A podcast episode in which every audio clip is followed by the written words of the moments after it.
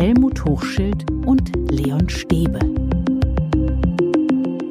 Hallo und herzlich willkommen zu einer weiteren Sonderfolge von Schule kann mehr. Ellenbogencheck Helmut. Ellbogencheck Leon, Ellbogencheck liebe Hörerinnen und Hörer. Wir wollen euch mit einem Zwischenstand versorgen und mit dieser Botschaft, dass es zurzeit auch wahnsinnig viel Solidarität gibt. Und das ist echt super. Jochen hat sich gemeldet. Der plant Online-Sprechstunden und er schreibt, dazu habe ihn unser Podcast inspiriert.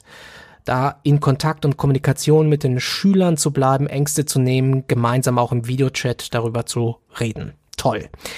Auch Britta hat sich gemeldet und bietet Hilfe an in Sachen Social Media, bietet auch an für Lehrkräfte, die Hilfe brauchen, Schulungen für Moodle, Blended Learning Plattformen oder alternativ für Zoom Calls, um mit den Kindern und Jugendlichen in Kontakt zu bleiben. Also wer da Hilfe braucht, kann sich auch gerne bei uns melden. Und das setzt ja so ein bisschen an unserem letzten Podcast an, insofern, als dass äh, jetzt diese Ideen aus dem Boden schießen aber viele unserer Hörerinnen und Hörer sagen, ja, wie soll ich dann das jetzt aber noch gestalten? Das ist richtig. Ich möchte jetzt auch nicht in eurer Haut stecken, spontan äh, darauf zu reagieren, wie ich jetzt alles äh, verbessere. Aber ich glaube, es sind ganz viele Ideen, die wir dann danach, auch wenn es wieder in der Schule losgeht, aufgreifen sollten. Wir sollten nicht in traditionellen Unterricht verfallen, sondern das, was wir jetzt lernen gemeinsam, äh, dann wieder mit einbeziehen. Dann sind diese Links äh, nochmal ganz toll. Aber machen wir uns nichts vor, Helmut. Es ist einfach ein Riesenscheiß gerade.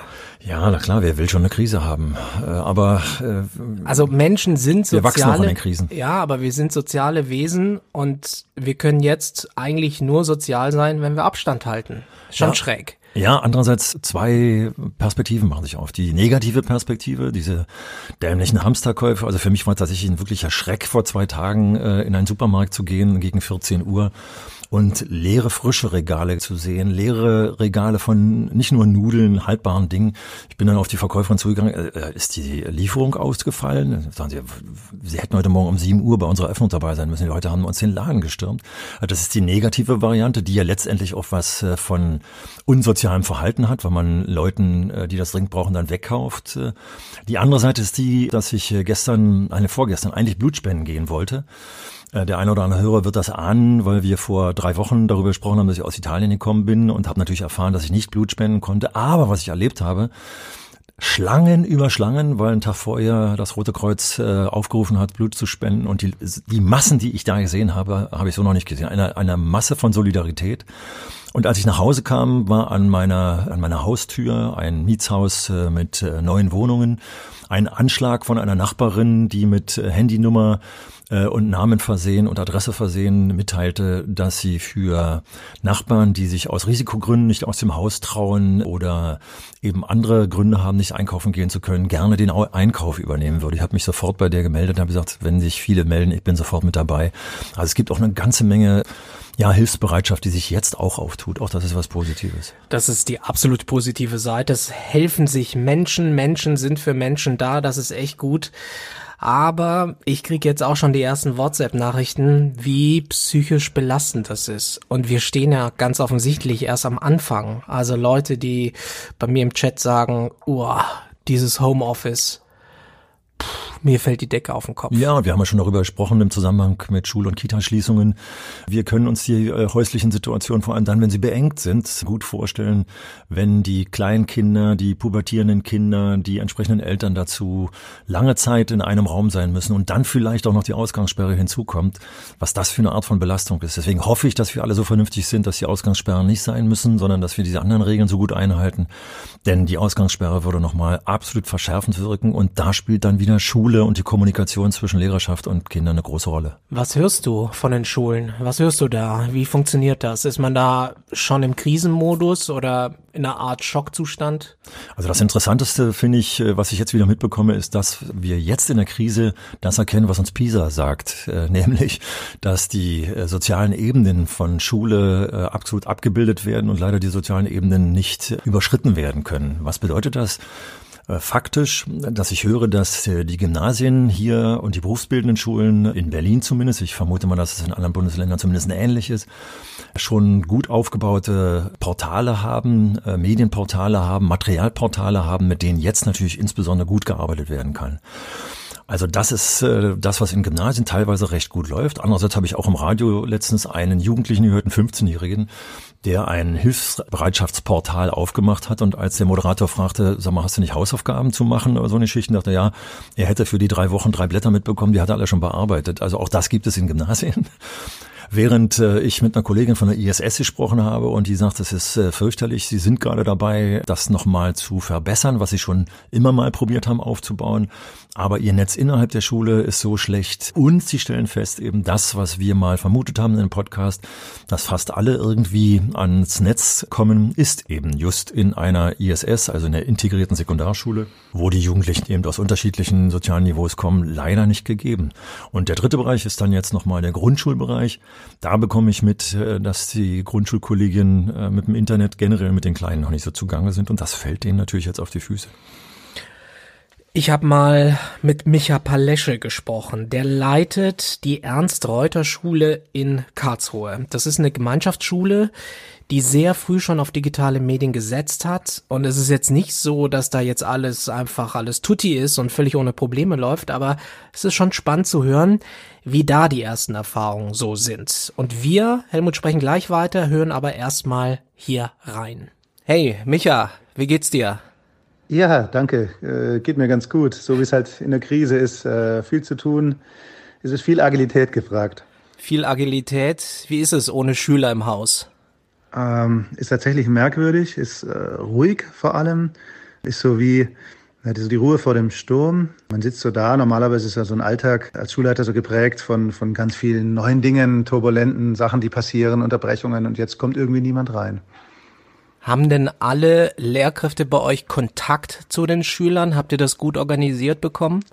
Ja, also wir haben eine digitale Lernplattform Dealer, über die wir schon seit ja, gut zwei Jahren jetzt die ganze Kommunikation zwischen Lehrerinnen und Lehrern und Schülern und auch den Eltern abbilden können. Und von daher äh, gab es bei uns Gott sei Dank nicht die große, nicht die große Umstellung. Was ist aber trotzdem für euch jetzt so die größte Herausforderung? Ich meine, ihr erlebt gerade wie viele andere oder alle Schulen etwas, was wir noch nicht erlebt haben. Was, was, was ist die größte Herausforderung jetzt? Ja, ich, ich glaube, äh, bei uns ist es vielleicht anders gelagert als bei anderen Schulen.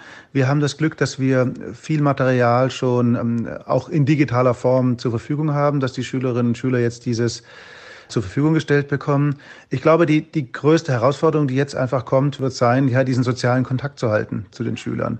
Also ja, die, doch diese Schule als Sozialraum, die jetzt ja nicht mehr da ist, die Kinder sind jetzt alle zu Hause, das in irgendeiner Form ähm, abzubilden. Äh, und ich glaube, das wird von Woche zu Woche immer wichtiger. Und wie wollt ihr das hinbekommen? Also die Kids schmoren zu Hause, niemand weiß, wie lange das dauert. Wie kann man diesen sozialen Raum erhalten? Ja, ich glaube, es gibt mehrere Ideen dazu, die wir haben. Eine Idee ist sicherlich, dass die Kommunikation nicht immer nur One-Way geht. Also, dass es nicht immer so ist, dass die Lehrerin oder der Lehrer Material quasi zur Verfügung stellt. Die Schüler bearbeiten das oder arbeiten das ab. Und vielleicht gibt es eine kurze Rückmeldung von den Schülern, dass sie es gemacht haben oder nicht oder auch eine Kontrolle. Sondern ich glaube, man muss die Schüler wirklich in die, in die Eigenaktivität bringen. Man muss über neue Formate nachdenken des Lernens. Man muss andere Arbeitsaufträge oder Aufträge überhaupt stellen. Also zum Beispiel, dass die Schülerinnen und Schüler selber Content produzieren, dass die ihre eigenen Erklärfilme zu bestimmten Themen machen, die sie sich erarbeitet haben. Vielleicht auch mit Material des äh, Lehrers oder der Lehrerin. Aber äh, dass da wirklich äh, Aktivität entsteht, dass sie äh, diesen Content letztendlich auch teilen, teilen nicht nur mit den äh, Lehrerinnen und Lehrern, sondern eben auch mit den Mitschülerinnen und Mitschülern, so dass sie, dass sie das Gefühl haben, sie sind aktiv in diesen ganzen ähm, Prozess eingebunden eben, und eben nicht nur Empfänger von von irgendwelchen ähm, Aufgaben. Und, und Arbeitsblättern. Ja, und Arbeitsblätter. Und damit werden die wahrscheinlich jetzt auch zugeballert, oder? Mit Arbeitsblättern, Erklärvideos und so weiter. So, und das ist tatsächlich das, das große Problem oder die große Befürchtung, die ich auch habe. Und das ist auch, was ich meinem Kollegium eigentlich eigentlich mitgegeben habe, ja, es ist, es bringt nichts, irgendwelche Blätter und Buchseiten zu digitalisieren und einfach den Schülern dann zur Verfügung zu stellen. Das äh, bringt keinerlei Veränderung, sondern ich, ich glaube, man muss wirklich neue Wege gehen, man, man darf mutig sein und ähm, ich glaube, die Chance, was auszuprobieren, was man vorher noch nie gemacht hat als Lehrerin oder Lehrer, neue Wege zu gehen und auch mal scheitern zu dürfen mit, mit etwas, was man, was einfach nicht gut funktioniert hat, ähm, das war noch nie so leicht wie jetzt. Also jetzt kann es einem jeder verzeihen, wenn er, wenn man merkt, oh Gott, oder man kann sich auch selber, ähm, denke ich, gut verzeihen, wenn man sagt, ja, das war vielleicht nicht gut oder das hat nicht gut geklappt, aber ich habe es probiert. So groß wie jetzt ist die Chance eigentlich nie, einfach mal, ich denke einfach auch mal Schule oder Unterricht einfach mal anders oder neu zu denken. Wie lange kann man sowas durchhalten? Niemand weiß von uns, wie lange das jetzt dauert. Ähm, wir müssen uns darauf einstellen, dass es vielleicht sogar Wochen geht, viele Wochen. Wie, wie richtet ihr euch ein? Ja, ich glaube, dass das mit zunehmender Zeit wichtiger sein wird, dass die Menschen der Schulgemeinschaft, das gilt, gilt ja für, für, Lehrerinnen und Lehrer letztendlich gleichermaßen wie für die Schüler auch, ähm, das Gefühl haben, dass sie, dass sie zusammenkommen, dass sie zusammengehören. Und ich glaube, es wird immer wichtiger werden, äh, Sozialräume zu schaffen.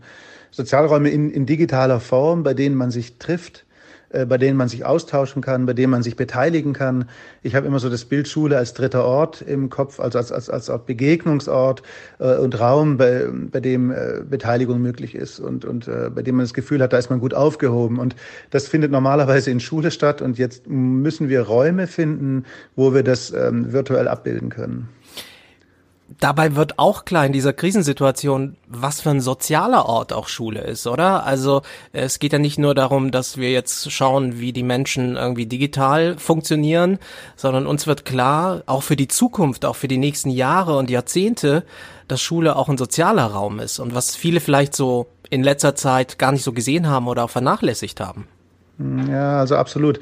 Ähm, ich glaube, das war, wenn man es böse sagen will, eigentlich schon immer so, ähm, dass, also wenn man Schüler gefragt hat, sind die ganz oftmals ganz oft, also in den meisten Fällen nicht hingegangen, weil sie gesagt haben, wir haben so eine gute Deutschstunde, sondern weil sie ihre Klassenkameradinnen, Klassenkameraden getroffen haben, weil es dort äh, tolle Aktivitäten gab, weil sie vielleicht auch eine gute Beziehungsebene zu einer Lehrerin oder zu einem Lehrer hatten.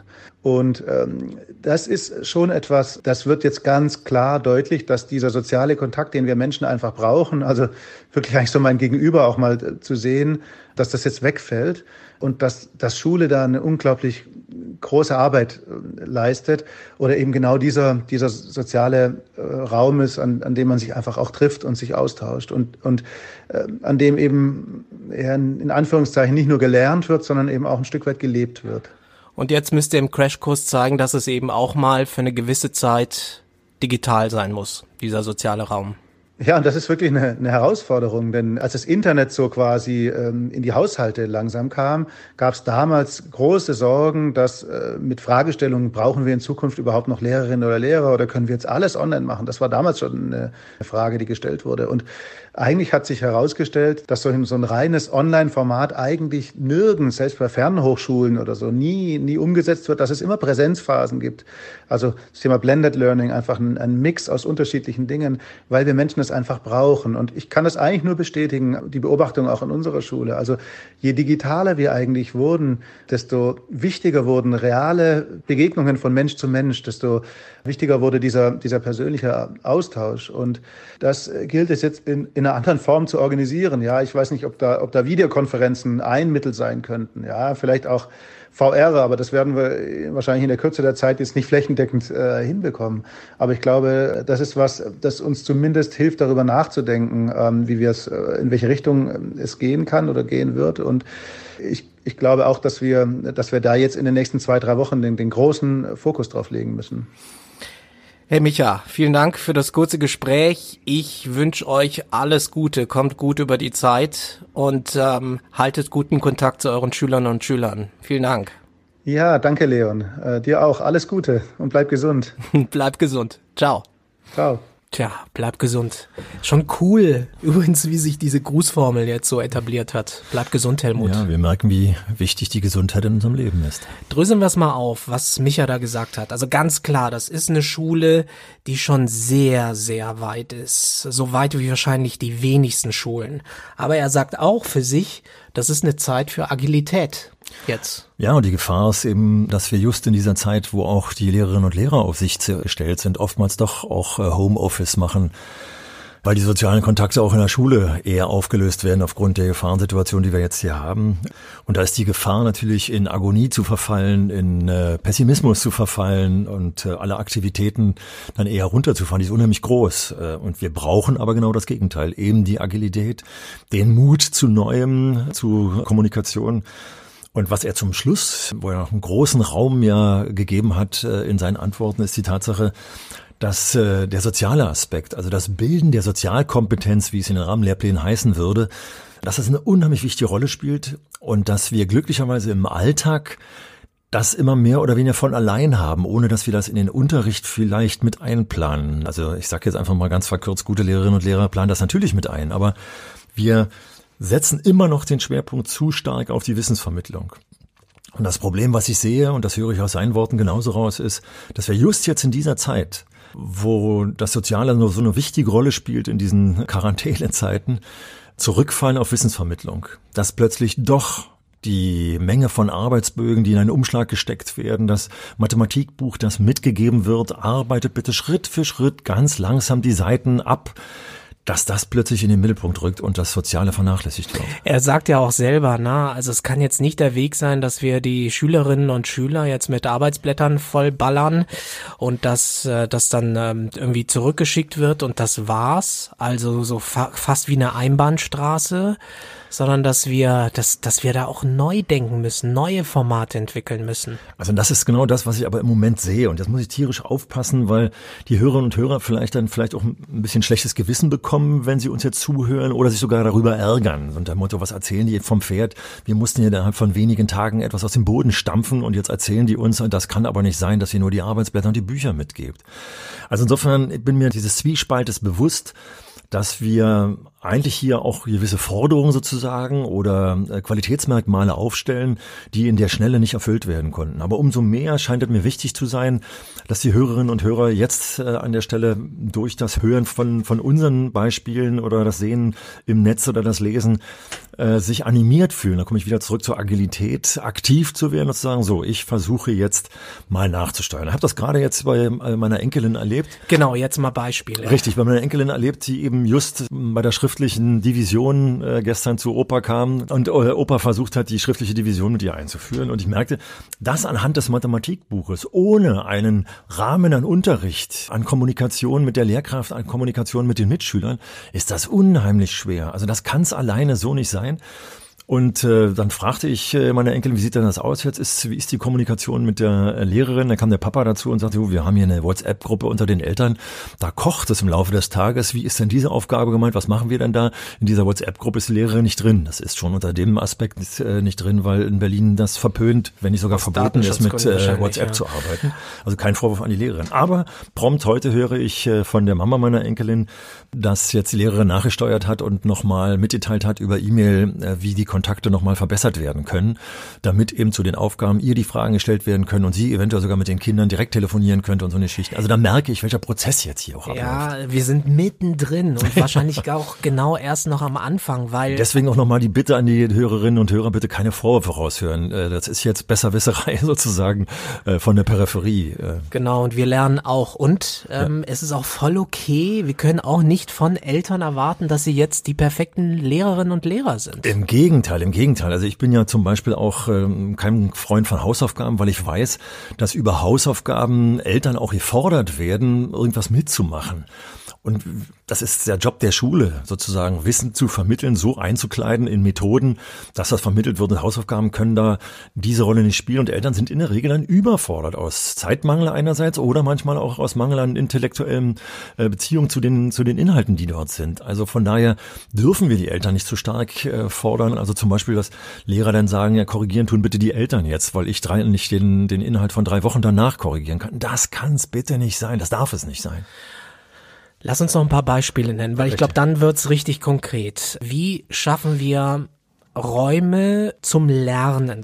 Lassen wir erstmal so uns das Thema vornehmen, lernen oder irgendwie was machen mhm. und dabei natürlich Richtig. lernen also wir sind uns beide einig, Arbeitsblätter sind es nicht, Erklärvideos mhm. gibt's mhm. jetzt en masse, mhm. aber wie entwickeln Schülerinnen und Schüler jetzt so, mhm. ja, Kreativität vielleicht? Vielleicht muss man, ist jetzt auch der Moment, wo es ein Katalysator ist, wo Kinder kreativ werden.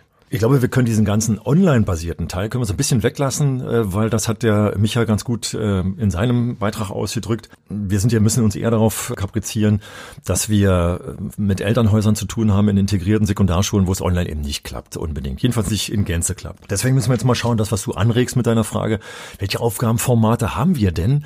Die wir eben auch per E-Mail anstupsen können, die dann aber, weil es eben kein Chatroom gibt, weil es keine Plattform gibt, in der ich mich sofort austauschen kann, sondern nur per E-Mail angewiesen sein äh, muss oder vielleicht sogar per Post angewiesen ist, solange die Post noch ausgetragen wird, dann schauen wir uns mal an, was gibt es da. Also ich fand ja in der Rede unserer Kanzlerin äh, diese Idee, mal wieder den alten Brief zu äh, nutzen, das alte Briefe schreiben äh, zu aktivieren, fand ich gar nicht so schlecht. Die Lehrerinnen und Lehrer die können das Porto tatsächlich aus der Schulkasse ne, nehmen, also vom, vom Schuletat nehmen. Und äh, eine Briefmarke wird hoffentlich in den Haushalten noch äh, kaufbar sein, sofern überhaupt noch Briefe geschrieben. Aber das Schreiben von Briefen ist erst schon mal auch wieder eine Kleinigkeit, die man wieder aktivieren könnte. Solange es die Post noch ausgetragen wird. Die Post noch ausgetragen wird, genau. Ähm, dann sind es aber genau, er spricht auch von dem Aufgabenformat und dann docken wir ja an das an, was wir ganz häufig in unterschiedlichen Podcasts, zum Beispiel den Podcast, wo wir von der Selbstständigkeit gesprochen haben. Was sind das für Aufgabenformate? Zum Beispiel Formate, in denen die Kinder oder Jugendlichen das, was sie im Alltag machen, indem sie TV-Sendungen sehen, indem sie Videos äh, online sehen, indem sie vielleicht noch ein bisschen Radio hören oder irgendwelche Audiodateien, Hörspiele hören, dass sie darüber Kurzrezensionen schreiben, Kurzkritiken schreiben über das, was sie im Laufe des Tages machen, mal einen Tagesbericht zu formulieren. Wie sieht mein Alltag in der Quarantäne aus? Wie sieht mein Alltag? So ein Tagebuch quasi. Richtig. Also es gibt tausend Formate, die total informativ sind, die auch anregen zum Austausch.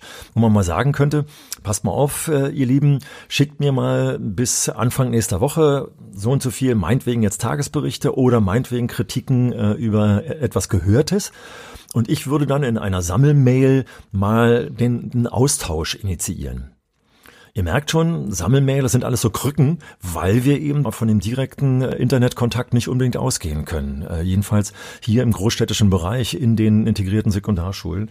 Insofern müssen wir solche Formate nehmen. Und dann müssen wir mal gucken, was haben wir denn für Formate im Unterrichtsalltag, die jetzt in diesem Alltag viel besser angesiedelt sind. Also die Arbeitsblätter sind eigentlich in der Regel ja Stützen des laufenden Unterrichtes. Aber es läuft kein, kein Unterricht. Also sind Arbeitsblätter oder die Bücher an sich allein in den Mathematikbüchern, in denen nur Aufgaben gestellt werden, auch kein Mittel des Lernens. Und es ist nicht besonders motivierend, wenn da ein auch, Buch liegt und so nach dem Motto, mach mal. Das auch. Aber jetzt gerade zum Beispiel ein Referat zu initiieren, also dass man den Kindern oder Jugendlichen ein Thema freistellt, vielleicht sogar ein Thema mit Bezug der, zur Krise. Also das muss man gucken, was da altersgemäß möglich ist. Und wenn es eben bei den nicht alphabetisierten Kindern Bilder sind, die jetzt plötzlich initiiert, und Kreativität, die schaffen wird, dass sie etwas basteln, etwas mit Knete erzeugen oder was weiß ich, was da auch möglich ist und dieses Produkt dann später mal mitbringen oder mit dem Smartphone, dass wenn es nicht das eigene ist, das von Mama oder Papa ist, äh, ein Foto davon machen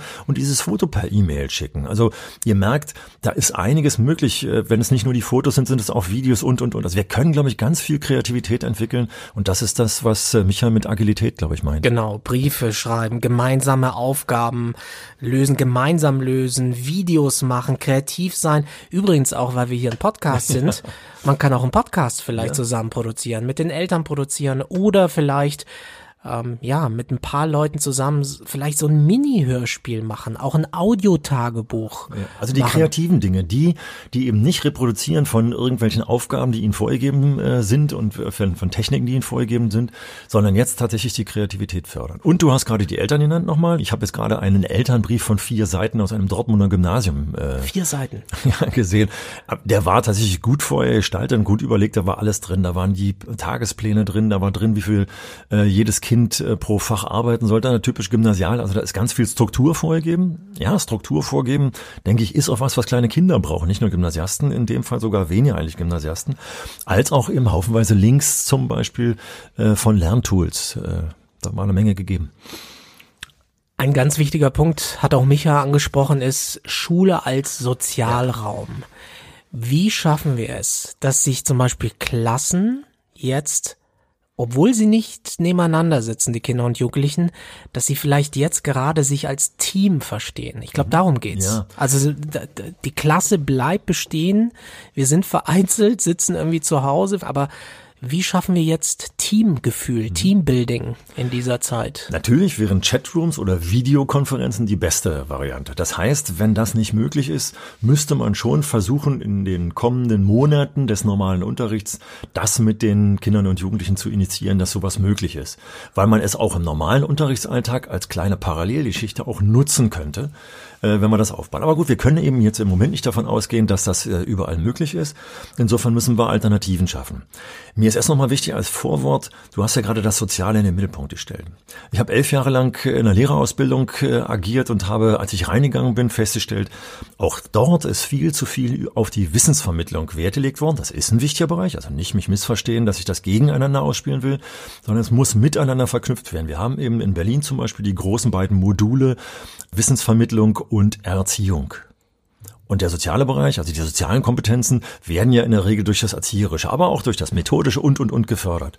Das heißt also, wir müssen auch gerade in dieser Zeit müssen wir es versuchen mit einzubeziehen. Und ich möchte die Hörerinnen und Hörer bitten, gerade wenn ihr bisher nur auf die Arbeitsbögen und sowas Wert gelegt habt, dass ihr genau jetzt diese Frage, die Leon gestellt hat, nochmal euch in den Kopf ruft und überlegt, wie können wir das alte Telefon wieder aktivieren? Wie können wir mal eine Telefonkette erzeugen, die eigentlich heutzutage kaum noch genutzt wird, weil wir über WhatsApp Telefonkette, was in Berlin zum Beispiel ausgeschlossen wird, könnte man auch wieder kritisch diskutieren, aber ist so. Das heißt, wir mal eine Telefonkette. Stille Post hast du vorhin so äh, nett. Genau, äh, spiel doch mal Stille Post richtig. über das Festnetztelefon oder über das Handy, ist ja wurscht. Genau. Also eine Telefonnummernliste in der Hoffnung, dass, ich weiß, Datenschutz äh, hängt da im Hintergrund, dass das irgendwann mal mit den Eltern mal genehmigt wurde, dass die Telefonliste kursieren darf, dass die Kinder sich anrufen. Da wird es zum Beispiel so sein, dass eventuell die Erst- und Zweitklässler mit dem Telefon noch gar nicht so umgehen können, äh, weil sie vielleicht eher äh, mit dem Telefon über, über Sprachmitteilungen agieren, als tatsächlich mit der Telefonnummer im Vorfeld agieren. Aber klar ist, wir müssen darüber reden, wie wir diese soziale Isolation auch aushalten. Ja. Und da ist eben nochmal klar, One Way ist vorhin als Stichwort genannt worden. Wir versuchen so häufig wie möglich eine Zweibahnstraße daraus zu machen. Also Gegenverkehr muss möglich sein. Hier ist es ganz wichtig, dass es vielleicht auch jetzt in den drei Wochen auch mal dann ja, ich sag's jetzt einfach mal, obwohl sich vielleicht einige Lehrerinnen und Lehrer darüber ärgern, ein Pflichttelefonat mit zu Hause geben sollte, also mit den Schülerinnen und Schülern im Haushalt, so dass mindestens einmal mal die Stimme des Kindes die Stimme der Lehrerin hört äh, und umgekehrt und dass man kurzzeitig Probleme besprechen kann und wenn man hört, das läuft alles unproblematisch. Dann kann man sagen, okay, ruf mich dann und dann wieder an, wenn du möchtest, also Zeiten angibt. Aber wenn man merkt, das hier ist problematisch, dann macht man sofort ein Folgetelefonat aus. Ich will mal gerne kurz noch einen Punkt nochmal hinzunennen, weil ich jetzt mehrfach von den Klassenlehrerinnen und Klassenlehrern gesprochen habe. Es ist, glaube ich, auch ganz wichtig, dass wir hier eine Mehrbahnstraße im Kollegium haben. Das heißt also, dass ich als Fachlehrer, der in einer Klasse agiert, Fachlehrer sind ja vor allem in der Sekundarstufe in mehreren Klassen meist zugange, dass die auch nochmal sagen, ich schließe mich mal mit den Klassenlehrerinnen und Klassenlehrern kurz, in denen ich meinen Physik, Chemie oder was weiß ich für einen Unterricht durchführe um erstens Unterstützung zu signalisieren, um zweitens zu hören, wo gibt es Probleme, wo ich auch eingreifen kann und wo kann ich eventuell Telefonate zum Beispiel in die Haushalte übernehmen oder mitführen, weil die Klassenlehrerin erfährt, Mensch, in Chemie gibt es das besondere Problem oder so. Also bitte auch Kolleginnen untereinander. Ihr seid jetzt gefragt, die Solidarität unter euch ist gefragt. Solidarität ist gefragt, gibt es auch. Es gibt auch viele kreative Ideen. Ähm, ich habe zum Beispiel beim Basketballclub Alba Berlin gerade ein Video gesehen, wie ein Trainer zeigt, wie man im eigenen Zimmer im Kinderzimmer mit zwei zusammen verknoteten Socken Basketball üben kann und den Papierkorb trifft. Also ja. das, also wie man sich fit hält, die coolsten Moves und so. Also ähm, ich glaube, es ist jetzt wirklich Kreativität gefragt. Ja, ist eine tolle Idee, dass mir sofort eine Erinnerung aufmacht an einen äh, Sportlehramtsanwärter. Der arme Kerl musste Sport unterrichten, ohne eine Sporthalle oder einen Sportplatz zur Verfügung zu haben, äh, aus technischen Gründen. Und was der für Kreativität erzeugt hat, wie plötzlich der Gang vom Musikraum in den Klassenraum zu einem Bewegungserlebnis für, für die Kinder wurde. Und man sich jetzt überlegt, äh, zum Beispiel eine Klassenlehrerin sagt, Mensch, äh, ich schließe mich mal mit dem äh, Sportlehrer kurz, der sagt, gib mir mal ein paar tolle Gymnastiktipps, also keine althergebrachten, sondern für Jugendliche mit hohem Aufforderungscharakter, Gymnastiktipps, die ihr vielleicht sogar mit einem kleinen Video dann per Anhang an eine Mail, wenn es nicht anders geht, in die Haushalte der Jugendlichen schickt. Genau, da packe ich euch mal das Video in die Show Notes von Alba Berlin. Hey Leute, wir wissen nicht, wie lange das dauert. Wir wissen, dass wir jetzt alle zusammenhalten müssen. Wenn ihr Nachrichten für uns habt, dann schickt uns eine Mail an info at schule-kann-mehr.de. Wir melden uns dann am kommenden Dienstag mit einer neuen Folge. Bis dahin macht das Beste draus, passt auf euch auf. Wir bleiben für euch dran aus der Ferne alles Gute, Helmut. Ja, und zum kommenden Dienstag nochmal gleich, das ist ja eine Diskussion zwischen uns beiden gewesen, dass wir eben parallel jetzt aber auch äh, den, das angekündigte Schulleitungspodcast, das wir vorproduziert hatten, bevor es mit Corona losging, äh, euch am nächsten Dienstag anbieten und dass wir mal schauen, dass wir dann mit den normalen Themen, Anführungszeichen, dann in diesem Rhythmus weitermachen. Aber solange wir diese Ausnahmesituation haben, parallel immer noch äh, diese Art von Podcast machen. Insofern schließe ich mich deinen Wünschen an. Bleibt gesund und passt auf, dass ihr das nicht missversteht, was wir jetzt hier gemacht haben. Das fordern wir alles von euch, sondern es ist ein Ideen-Podcast gewesen, von dem wir hoffen, dass die eine oder andere Idee euch animiert. Genau. Und Micha hat gesagt, Scheitern ist jetzt erlaubt. Mehr ja, denn je. Mut zum Ausprobieren, klar. Genau. Alles Gute. Bis zum nächsten Mal. Bis zum nächsten Mal. Ich freue mich. Tschüss. Tschüss. Schule kann mehr. Helmut Hochschild und Leon Stäbe.